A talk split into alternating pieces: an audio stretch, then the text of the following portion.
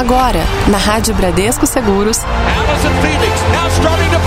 Bastidores do Esporte. Sua revista semanal sobre o mundo esportivo.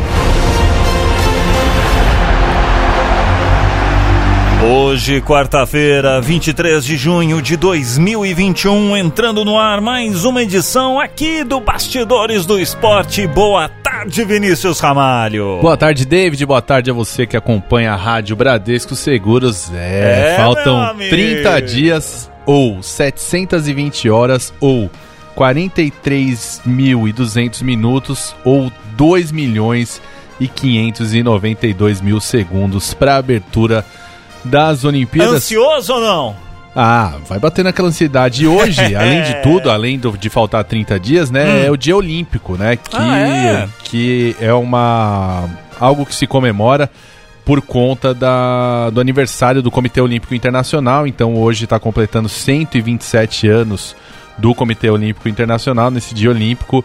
Ah, e aí no mundo todo, né? Todo mundo costuma comemorar esse dia olímpico com atividades esportivas, culturais Uhum. e educacionais, promovendo, né? Os valores olímpicos aqui no Brasil não é diferente em 2021, assim como no, o ano passado, né? Devido à Covid 2000, a, a Covid-19, né? Sim. O Comitê Olímpico Brasileiro está realizando em parceria com o SESI de São Paulo, de modo virtual, a Semana Olímpica, que tem como objetivo abordar temas sobre o movimento olímpico e valores esportivos, né? Então a gente sabe, a Olimpíada de 2020 acabou sendo adiada para 2021. Tá. Primeira vez na história que houve esse adiamento do maior evento esportivo do mundo. Anteriormente, em 40 e 44, os jogos foram cancelados por causa da Segunda Guerra Mundial e essa que será a 23ª participação do Brasil nas Olimpíadas. Já tem gente lá que já tá no Japão, já Ah, da- sim, da- sim. da de todo, né, o pessoal que tá preparando a logística Uhum. lá. A gente já falou um pouco disso. Então hoje dia olímpico, eu já fiz exercício hoje, viu? Já fiz aquele aquele funcional de manhã, nesse dia olímpico, pra dar Manda- aquela mexida. Manda uma feijuca no Ah, almoço. mas aí você não precisava contar, né? Conta só a parte boa, me ajuda aí, né, David? Pô, aí você me complica, pô. Ai, ai. Mas então, 30 dias e hoje a gente tem bastante coisa vamos falar aqui hoje no, no nosso programa? Bastidores do Esporte. Então, nós vamos falar no quadro Será que da Medalha do João Vitor Oliva, que foi convocado para os Jogos Olímpicos no adestramento. O João Vitor Oliva, ele é filho da Hortência, do Ah, basquete. é? É, então. Legal. Ah, tem também no Últimas de Toque a gente vai falar da Vila Olímpica, né? Que foi apresentada com medidas de segurança contra o Covid. Vai ter um negócio Uhum. lá de é, horários pro pessoal comer, aquelas divisórias que a gente tá vendo de acrílico Sim, nas mesas sim. do refeitório. Então, toda uma preocupação. E aí, claro, a gente tá falando muito dos jogos de verão, né? Que Uhum. serão realizados daqui a um mês. Mas o ano que vem tem Olimpíadas de Inverno. Ah, E aí é. fica aquela pergunta, David, pra você e pro ouvinte que tá Ah. acompanhando o nosso Bastidores do Esporte. Você sabe quem foram os melhores brasileiros em outras edições do evento? Porque a gente pensa, pô, Hum, não neve, não tem muito brasileiro. A gente já entrevistou aqui o Edson Midilati, que é lá do... Do, do, do trenózinho. do trenó e tudo Ah, mais, mesmo. bobsled, né? Isso. Então, quem será que foram os brasileiros que tiveram os melhores desempenhos em Olimpíadas de Inverno? A gente vai contar no nosso Bastidores do Esporte, que tá só começando. Tudo isso e muito mais aqui na Rádio Bradesco Seguros. Esse é o Bastidores do Esporte. Bastidores do Esporte.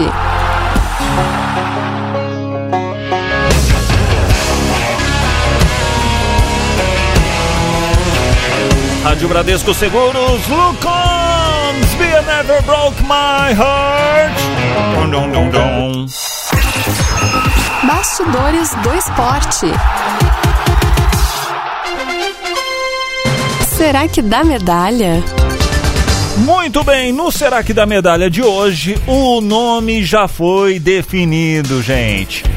Ontem, ontem, é ontem, terça-feira, dia 22 de junho, a Confederação Brasileira de Hipismo, a CBH, confirmou que João Victor Oliva será o representante brasileiro aí nos Jogos Olímpicos de Tóquio no adestramento.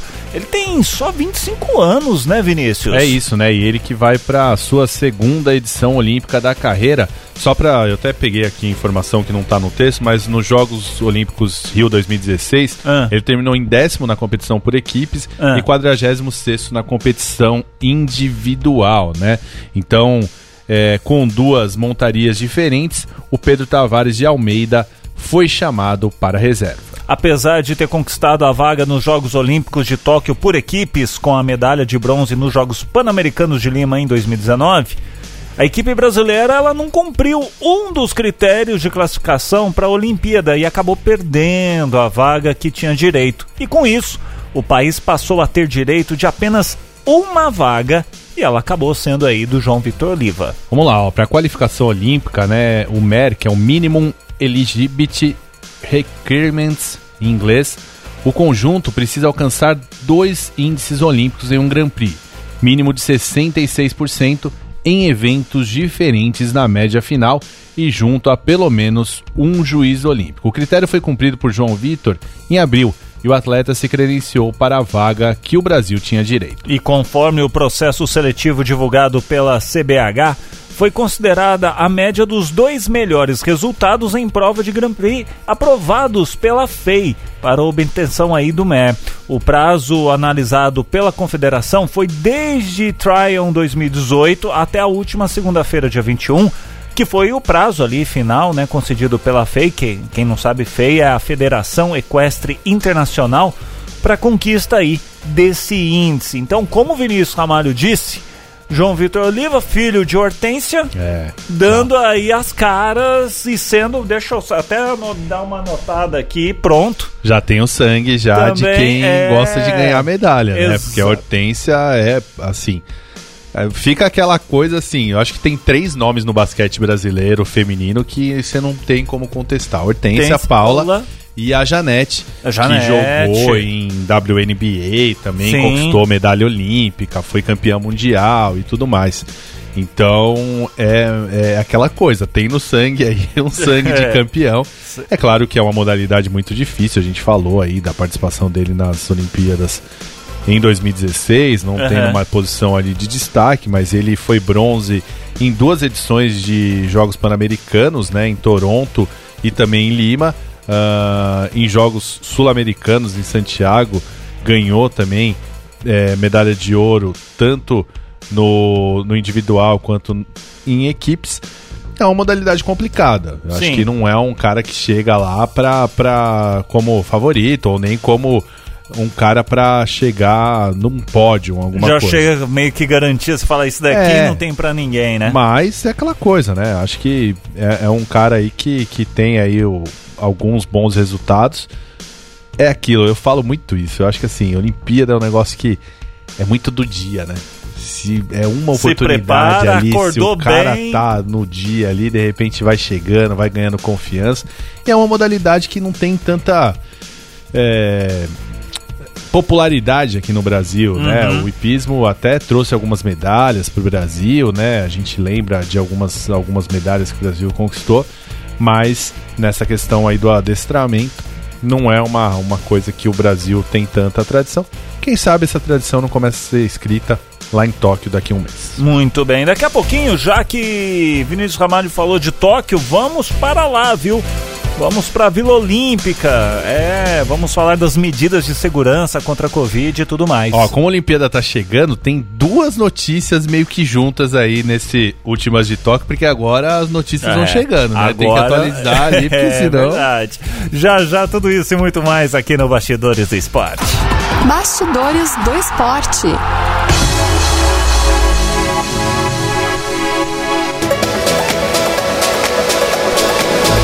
Som do Avit Levels aqui na Rádio Bradesco Seguros. Bastidores do Esporte. As últimas de Tóquio. E, gente, apresentada para a imprensa japonesa no último domingo, a Vila Olímpica para os Jogos Tóquio 2020 vai contar com um reforço considerável nas medidas de combate à Covid-19. O conjunto de 21 prédios, localizado no distrito de Harumi, ao lado ali da Baía de Tóquio, localizado a 6 quilômetros do Estádio Olímpico, será aberto oficialmente no próximo dia 13 de julho, Vinícius Ramalho. É, e pelo que foi apresentado aos jornalistas, a preocupação em evitar casos de coronavírus será levada bem a sério. Para início de conversa, haverá exigência do uso de máscara facial entre os habitantes do local o tempo todo, apenas permitindo que sejam retiradas no momento das refeições. A prática do isolamento social também está entre as regras, embora quem já visitou qualquer Vila Olímpica, né, isso antes, sabe que será bem difícil de dessa recomendação, vamos dizer assim, ser cumprida. Haverá também a testagem de coronavírus diária entre os cerca de 18 mil ocupantes do vilarejo, entre atletas e oficiais.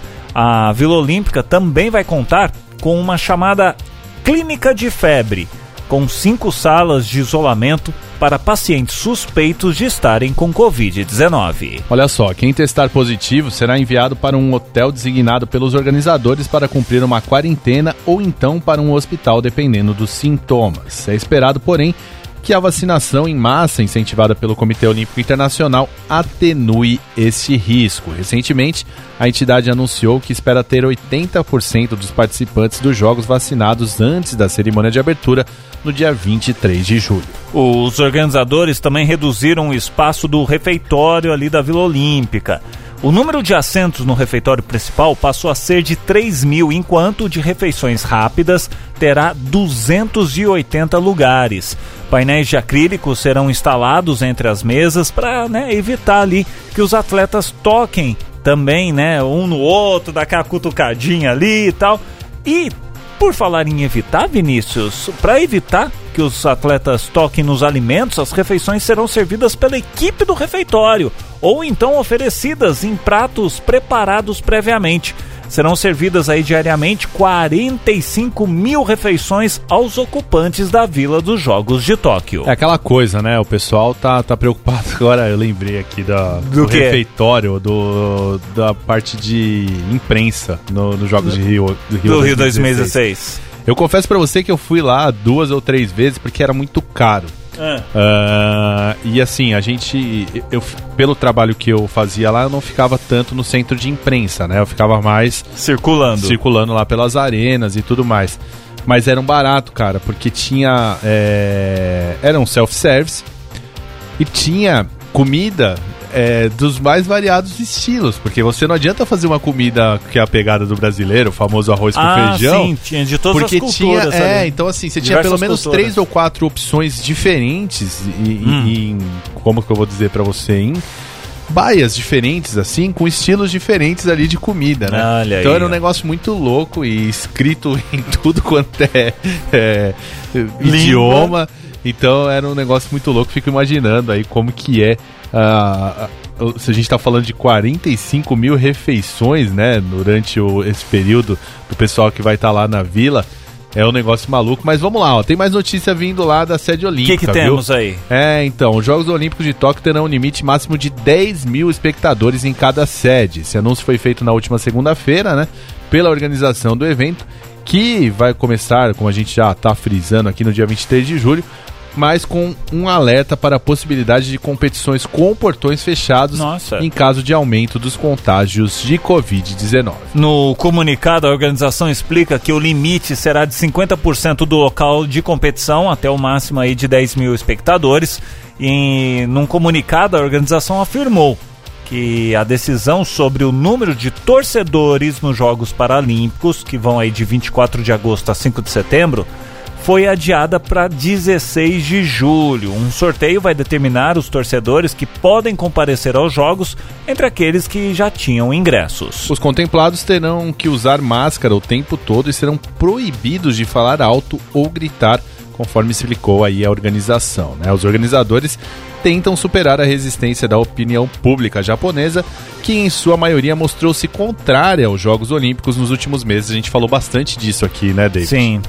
É verdade. Uma pesquisa publicada nessa semana, gente, pelo jornal Asahi, mostrou alguma mudança nessa tendência. Vamos lá. 34% dos japoneses são favoráveis aos jogos, contra apenas 14% do mês passado.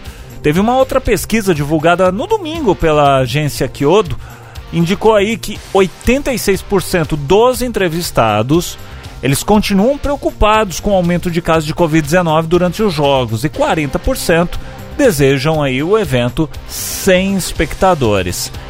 É aquilo, né? E aí cada dia vem saindo notícias diferentes em relação a como vai ser esse sorteio para quem já tinha Uhum. ah, ingressos. Essa questão, né? Eu acho que aí é o que a gente fala, né? Ah, a sorte, entre aspas, é que essas Olimpíadas vão acontecer num, num país onde a gente sabe que, a, que existe um respeito muito grande, né? Isso faz parte da cultura do povo japonês. Porque você imagina as Olimpíadas sendo, em qualquer. Não vou falar no- só no Brasil, não, mas em qualquer país aqui da América Latina, você falar pros caras, ó, não pode gritar. É. Né? E, e é uma preocupação. O cara responde, não pode gritar, né? Já E é uma preocupação, ali. É. né? Por quê, né, David? Porque a gente fala muito de quando a, a pessoa grita, aí tem aquela questão de, de saliva, Sim. de transmissão em relação a isso. Então é uma preocupação muito grande, é, que acho que lá isso Vai deve ser ser, respeitado. respeitado. Então vamos ver como que vai se comportar. E até essa questão de eles falarem que ainda não vão falar sobre como vai ser a- os Jogos Paralímpicos, né? Adiando isso só pro dia 16 de julho. Ah, vai, vai testando, né? É porque eles vão sentir É. como as coisas vão acontecendo até lá o dia 16 de julho, que é uma semana antes de começar as Olimpíadas. Eles vão sentir como é que Uhum. vai estar a situação pra poder. Porque o que, que acontece, né? É, infelizmente, e eu falo isso é, porque realmente é uma questão cultural. Os ingressos de Jogos Paralímpicos normalmente não tem uma procura tão grande quanto dos Jogos Olímpicos. Sim. E então, eu acho que já é uma procura menor. Aqui no Rio, eles fizeram um negócio muito legal de levar escolas na, Ah, nos, jogos, nos Jogos Paralímpicos. Tipo excursão, né? É, pra, e assim, às vezes não era nem pra, pra acompanhar uma competição, porque o- algumas competições têm uma procura muito grande. Sim. É, a gente fala o, o futebol, né, nos Jogos Paralímpicos tem uma procura muito grande. O goalball, que é um esporte muito legal, também tem uma procura muito grande. Uhum. É, natação e tudo mais. Só que ah, aqui no Brasil eles fizeram o seguinte: é, levavam para conhecer o Parque Olímpico. Então é, uma, um- é um período que tem menos gente no Parque Olímpico. Vamos fazer excursão só para conhecer o Parque Olímpico, para viver um dia olímpico ali. Aham. Às vezes até sem ver uma competição, mas para ter um pouco dessa vivência de outros povos, uma Sim. série de coisas. Então vamos acompanhar. As notícias elas estão saindo a cada dia e é claro que a gente vai atualizando aqui no nosso Bastidores do Esporte. Muito bem, daqui a pouquinho vamos falar de Olimpíadas de Inverno, hein? Ano que vem tem. Inverno tá friozinho já aqui, né, no Brasil, em diversas regiões do Brasil. Inclusive, daqui a pouquinho tem o Jornal Bradesco Seguros, segunda edição, onde a gente passa a previsão do tempo. Mas já já, aqui no Bastidores do Esporte, a gente vai falar aí de quem foi, quem foram os melhores brasileiros em outras edições nas Olimpíadas de Inverno, hein? Eu me lembro agora, É, assim, então, de mas nome. assim, Puxar nem é são complicado. nem são é, tão representativos os, os- né, ninguém Mas você falar medalha e tudo mais, assim, mas tem umas histórias puxada. legais aí. Daqui a pouquinho aqui no Bastidores. Bastidores do esporte.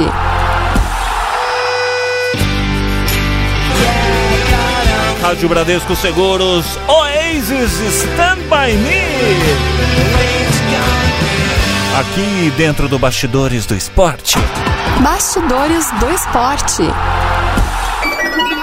História Olímpica. E hoje no Histórias Olímpicas, nos primórdios olímpicos, algumas modalidades esportivas disputadas em ambientes de inverno, como a patinação artística, o hóquei sobre o gelo, eles fizeram parte do programa dos Jogos Olímpicos de Verão. Só que o clima das cidades onde eram realizados os eventos atrapalhava aí, né, a continuidade dessas modalidades, fazendo com que o Comitê Olímpico Internacional discutisse isso lá em 1921, a criação de uma competição específica para esportes de inverno. É, e foi assim que surgiram as Olimpíadas de Inverno, realizadas pela primeira vez em Chamonix, na França, em 1924. Ainda sob o nome de Semana Internacional de Esportes de Inverno. A partir da edição seguinte, em St. Moritz, na Suíça, em 1928, o evento passou a levar o nome de Jogos Olímpicos de Inverno. E naquela época o evento era realizado no mesmo ano das Olimpíadas de Verão, tradição aí que foi deixada de lado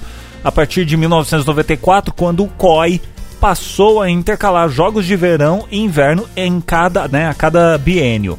E mesmo sendo um país tropical, o Brasil tem participado de forma consecutiva dos Jogos Olímpicos de Inverno desde 1922, na edição de Albertville, na França, né, Vinícius? É, apesar de não contar com uma estrutura para competir com potências olímpicas desses esportes, né, como os Estados Unidos, Noruega e Alemanha, os atletas brasileiros mostram dedicação durante os treinamentos. E aí há de se afirmar né, que o Brasil nunca ganhou uma medalha no evento, ficando muito longe de alcançar o mesmo êxito que nos Jogos Olímpicos de Verão, onde tem 129 pódios. E no entanto, devido a condições aí, né, do esporte olímpico e a desvalorização do evento gelado devido à falta de tradição, o país tem resultados interessantes e a gente vai relembrar os cinco melhores. O critério é muito simples foram selecionados os melhores resultados, avaliando apenas o posicionamento ordinal, sendo que se a modalidade já tiver ali na lista, ela não vai ser repetida, tá bom? Então, em primeiro lugar ficou quem? A Isabel Clark, né? No, nono lugar no snowboard cross em Turim 2006. A atleta brasileira com melhor resultado na história do país nos Jogos Olímpicos de Inverno iniciou sua carreira aos 16 anos, passando a se dedicar integralmente ao snowboard só aos 28. A Clark participou de quatro Olimpíadas: Turim 2006, Vancouver 2010, Sochi 2014 e Pyeongchang em 2018, conseguindo seu melhor resultado na primeira participação ao competir pelo nono lugar na modalidade snowboard cross. E durante a prova que iniciou de forma muito disputada, ela conseguiu escapar de um mega choque entre suas três adversárias na corrida liderando de forma soberana até o final da descida, garantindo aí a nona posição. Em segundo lugar ficou quem, Vini? Vamos lá, para Fabiana dos Santos e a Sally Maiara da Silva no 19 lugar no bobsled trenó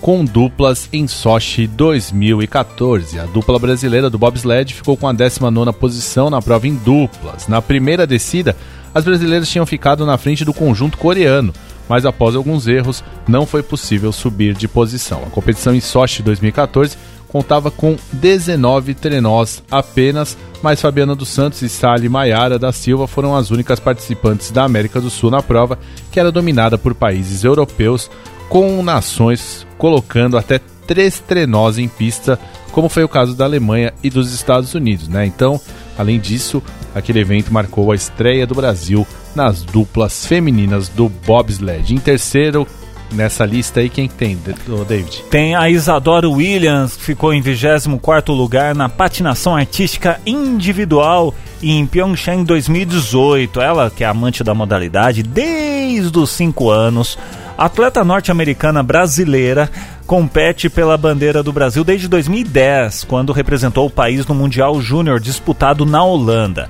Aí, em 2012, ela se tornou a primeira patinadora artística a ganhar uma medalha internacional pelo Brasil, quando teve aí, né, o bronze no Golden Spin of Zagreb, na Croácia, isso já em 2012.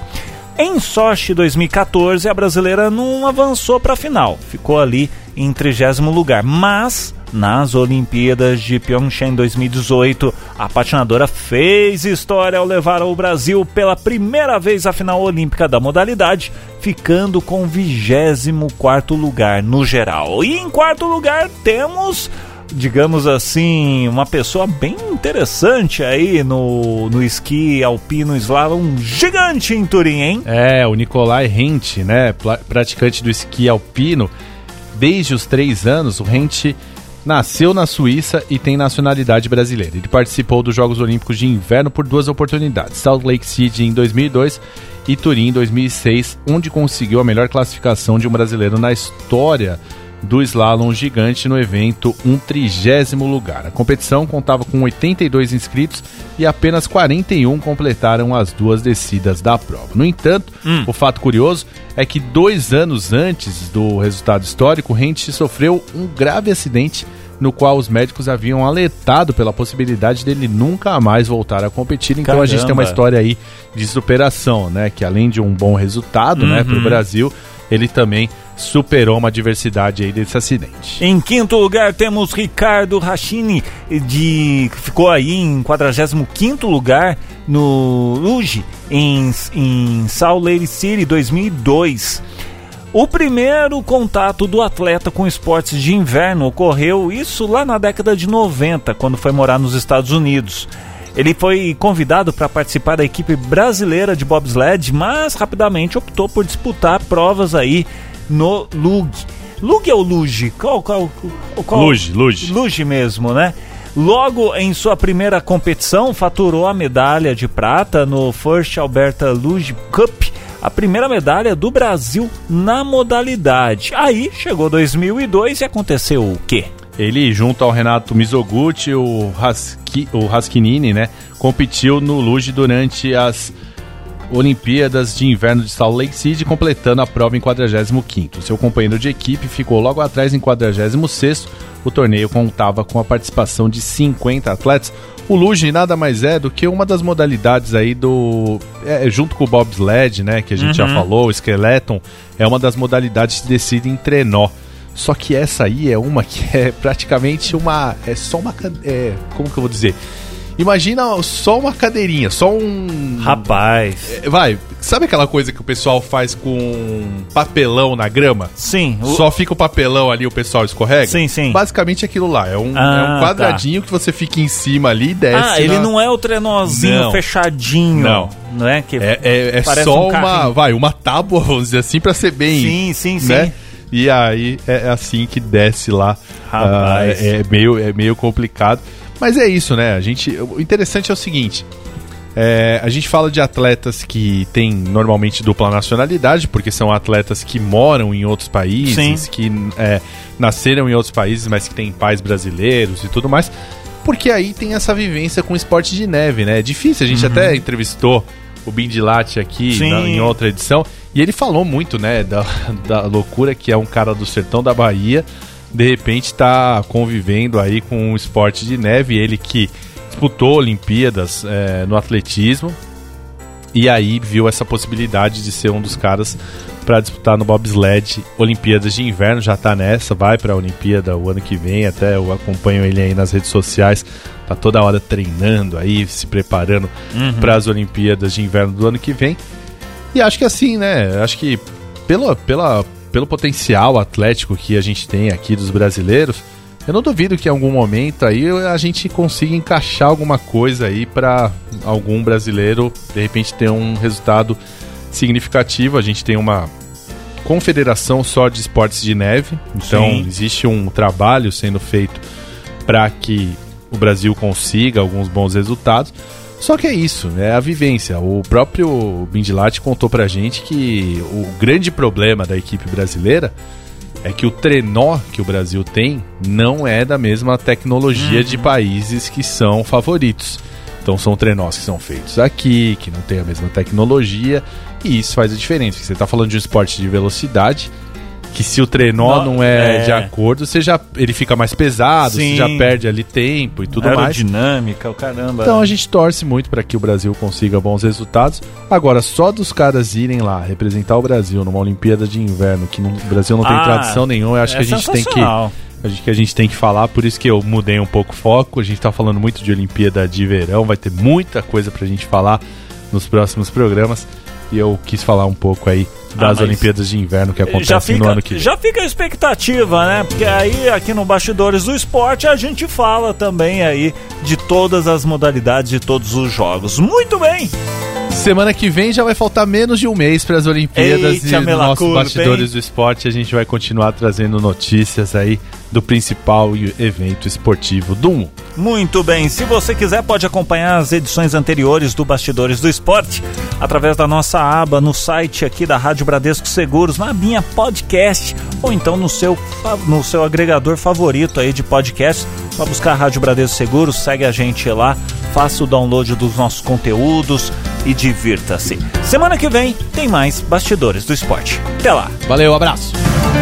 Você ouviu na Rádio Bradesco Seguros. Bastidores do Esporte.